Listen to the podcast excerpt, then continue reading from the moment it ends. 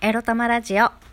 おはようございます。みくりです。この番組は短く働き多く稼ぐを目指すパラレルワーカーみくりが仕事のことや日々のいろいろエロエロを沖縄からお届けします。自分のことを諦めずに未来を作る、その言葉を私自身とリスナーの皆様にすり込む番組です。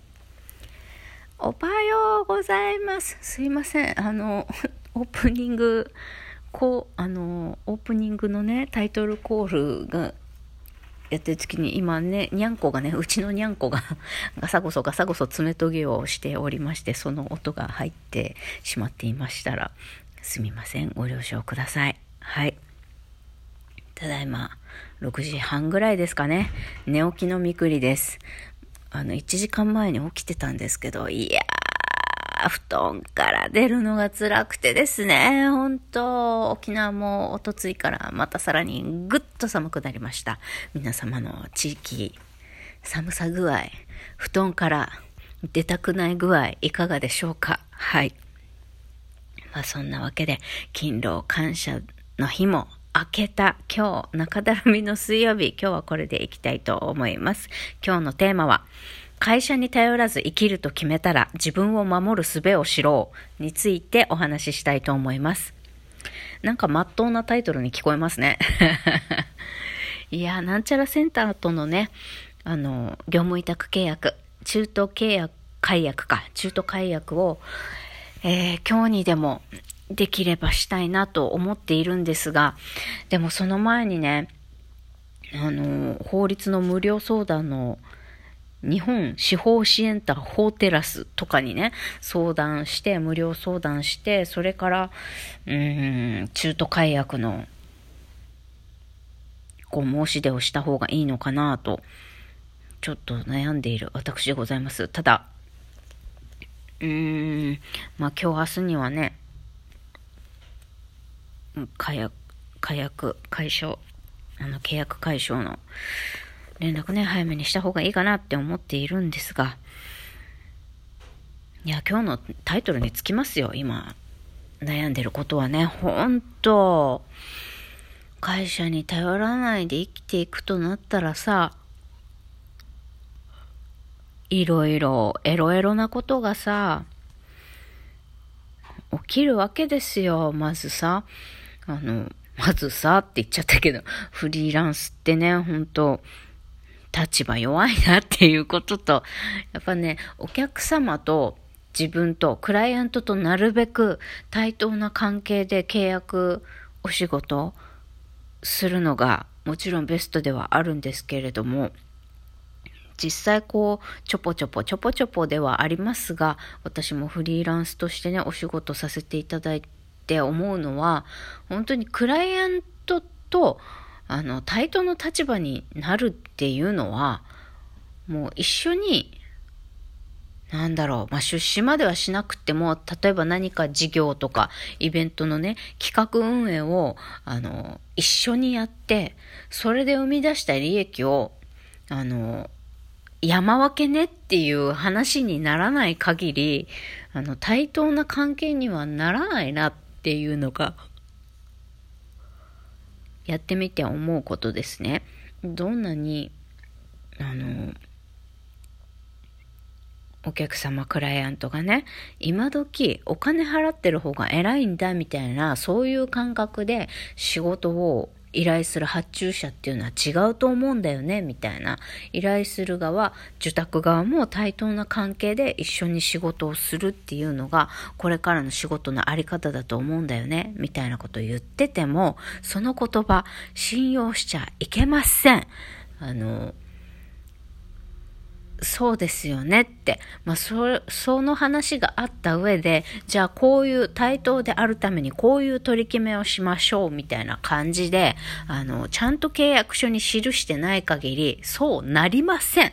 そうならないって思ってた方がいいかもしれない。これはクライアントを疑いっていうことじゃないんですけれどね。やっぱり何かあった時に、やっぱ感情としてさ、こっちが依頼しているんだからこっちの基準が強いじゃないけど、こっちがあなたを審査する方なんだみたいになっちゃうんですよ。まあ、なんちゃらセンターもそうなんですよ。バリバリ。あの、私が今まさに一番関係性が悪くなってきてしまっている、このセミナーのプログラムマネージャーであり、なんちゃらセンターの部長さん、ね、昇進したばかりの部長さんと、最初の、最初の話っていうか、第1回目のセミナーが終わった時のこう今日講師の先生交えての打ち上げの時かな言われたんですよさっきのセリフねもう今時あの金払ってる側が偉いんだなんてそういう目線は良くないと思うんですねみたいな言ってくれたんですけどクライアントがそういう時は、えー、機嫌がいい時だっていうぐらいにあの 捉えておいた方がいいかもしれませんね。うん。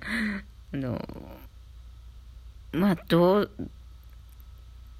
だからといってね、あの、相手にビクビクしたりとか、こびへつらうこともないと思うんですけれども、あの、でもそれを鵜呑みにして、こう、手を抜くっていうか気を抜くっていうか、そういうことがあると、それは仕事に響いてきたりするんじゃないかなと私は思うので、あの、対等であるありたい対等な関係で入れるような契約関係を結ぼう、えー、仕事のね雰囲気を作ろうっていうのはあのもちろんそうでまず今日言いたいのは不利にならない契約内容をまず自分で用意しておこうねっていうことですね。うん。あのもう私怖くってね、えー、本を買いました。今日の画像に入れておきましょう。独立から契約、保険、確定申告まで、フリーランス六法っていう、ね。誰も教えてくれなかったお金の不安と仕事の困ったの解決方法がわかる。会社員時代よりも楽しく稼ぐために知っておきたい法律と税金の超基本というね、本を買いました。もうこの中途解約をね、するにあたり、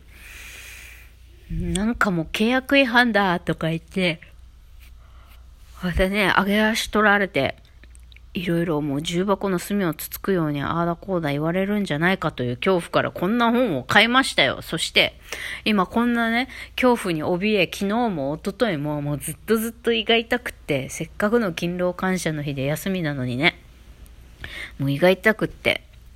ラジオを収録する気にもならなくって、なんか、暗かったんです。暗い気持ちで過ごしてたんです。なんかもう、ああ、フリーランスの立場の弱さというのを今痛感しておるわけですよ、私。で、あの、創業スクールのね、同期のメンバーに弁護士さん、まあもうすでに開業されてる弁護士さんの方がいるので、その方にね、あの、月曜日の夜、仕事終わって相談してたんですよ。あの、創業スクールのメンバーで、ちょっと飲み会っていうか、打ち上げっていうか、まあ、ちっちゃくね、あったので、それで、あの、いろいろ相談して思ったのは、ちゃんと自分を守るツールを持っておくこと、そして知識ね、あの、もちろんググったりとかしてもいいんだけど、あの、お金に余裕があるんだったら、まあ余裕がなくてもですね、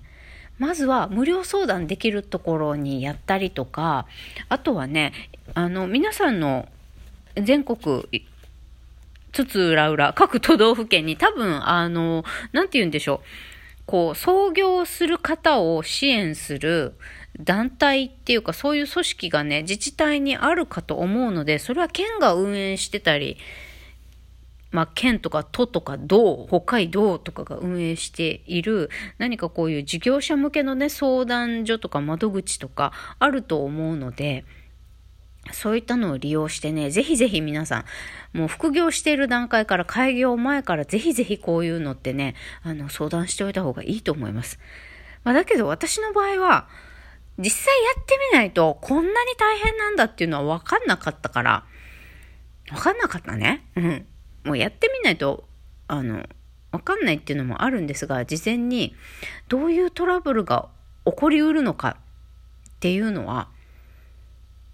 前もって相談して、いろいろ、あの、情報を得ていた方がいいと思います。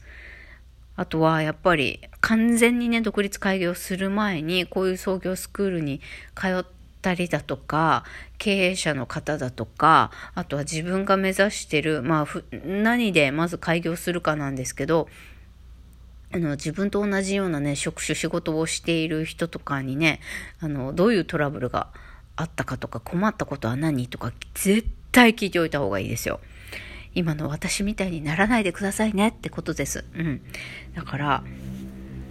あの、こういう、まあ本買ってね、どういうトラブルがあんのかなって読んでみるのもいいですし、自分が考えてるサービス内容はこれだけど、あの、お客さんにど、どんなことでトラブル、トラブルかなみたいなのを想定してね、情報を集め、そして業務委託契約書、自分でちゃんと用意することを強くお勧めいたします。あの、契約する側が用意していることもあるんですけれども、あの、それがね、自分にとっては不利な内容になっている可能性もあるので、えー、自分自身も相手も業務委託契約書を用意しているのであれば、えー、どちらか一方の業務委託契約書を、で、えー、契約を交わしていた方が良いそうです。弁護士に、あその、創業スクールの同期の弁護士の方に相談したらね、両方、2通の業務委託契約書、それぞれが作った業務委託契約書で、えっ、ー、と、契約書を交わしてしまうと、結局トラブルがあった時に、ど、どっちの、あの、規約というか、契約書の内容が有効なの、せいなのっていうふうにわかんなくなっちゃうんで、えー、どちらか一方、